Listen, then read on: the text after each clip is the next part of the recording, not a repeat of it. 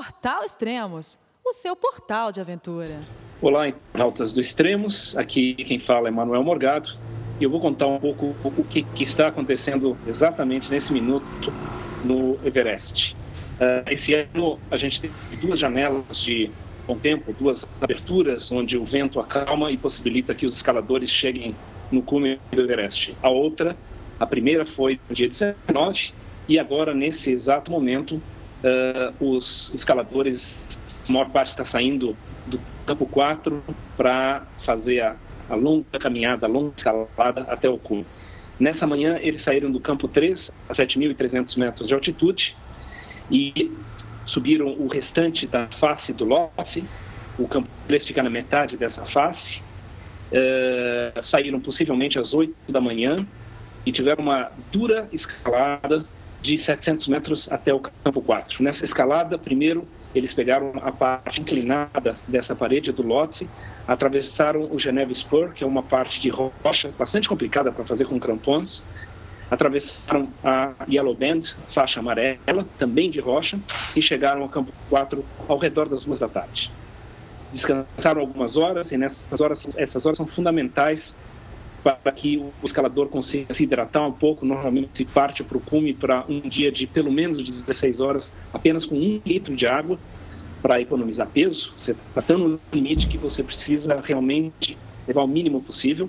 Então essas horas entre as duas da tarde e as oito da noite são cruciais para a pessoa conseguir descansar um pouco, se hidratar bastante e tentar comer alguma coisa. O apetite é absolutamente zero a 8 mil metros e entre 8 e 9 da noite. Então, as notícias que a gente tem, que ao redor de 150 escaladores estão partindo para o cume do Everest. São 850 metros verticais que serão vencidos em alguma coisa entre uh, 12, 14 e 16 horas para chegar lá. A, a, parte inicial de escalada é através da Triangular Face, o face triangular, uma área de neve, normalmente, com no começo uma inclinação bem suave e que uh, se torna mais inclinado com o passar dos metros, até chegar no balcone, a 8.500. E o balcone é um, é um, lugar muito importante porque ele que vai te dizer pela primeira vez qual é o seu ritmo, como é que você está nessa escalada. A ideia é que os escaladores cheguem mais ou menos às duas da manhã, depois de cinco, seis horas de escalada, uh, nesse lugar, que é uma pequena plataforma, e normalmente é o lugar que tradicionalmente se, se troca a, primeira garrafa de oxigênio. Cada escalador sobe com três garrafas de oxigênio, cada uma delas dá mais ou menos seis horas de oxigênio a três litros por minuto, que é o fluxo normal que se usa durante a escalada. A partir do do Balcani é uma longa crista até o cume sul, já a 8.700 metros, que eles devem estar chegando depois de mais ou menos quatro horas de escalada a partir do Balcani.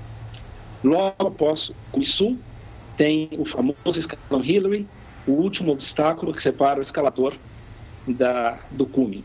É uma parede de rocha, não muito alta, 12 metros, que seria facilmente vencida se fosse a nível do mar, mas que é um grande desafio em se tratando de 8.750 metros de altitude, com um terço do oxigênio do nível do mar. A partir dali, vencendo-se então o escalão Hillary, a gente tem uma crista com vários cumes falsos até chegar no cume verdadeiro, que deve acontecer entre 7 e 10 da manhã uh, de amanhã. E de lá de cima se tem uma vista que é absolutamente indescritível.